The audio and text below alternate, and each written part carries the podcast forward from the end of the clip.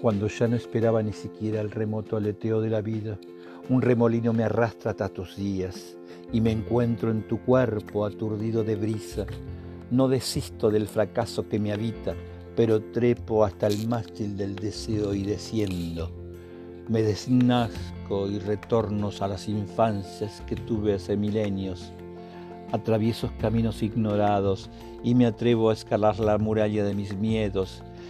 Me deshago de atávicos pudores, me deshago de los diques que contienen mis sentidos.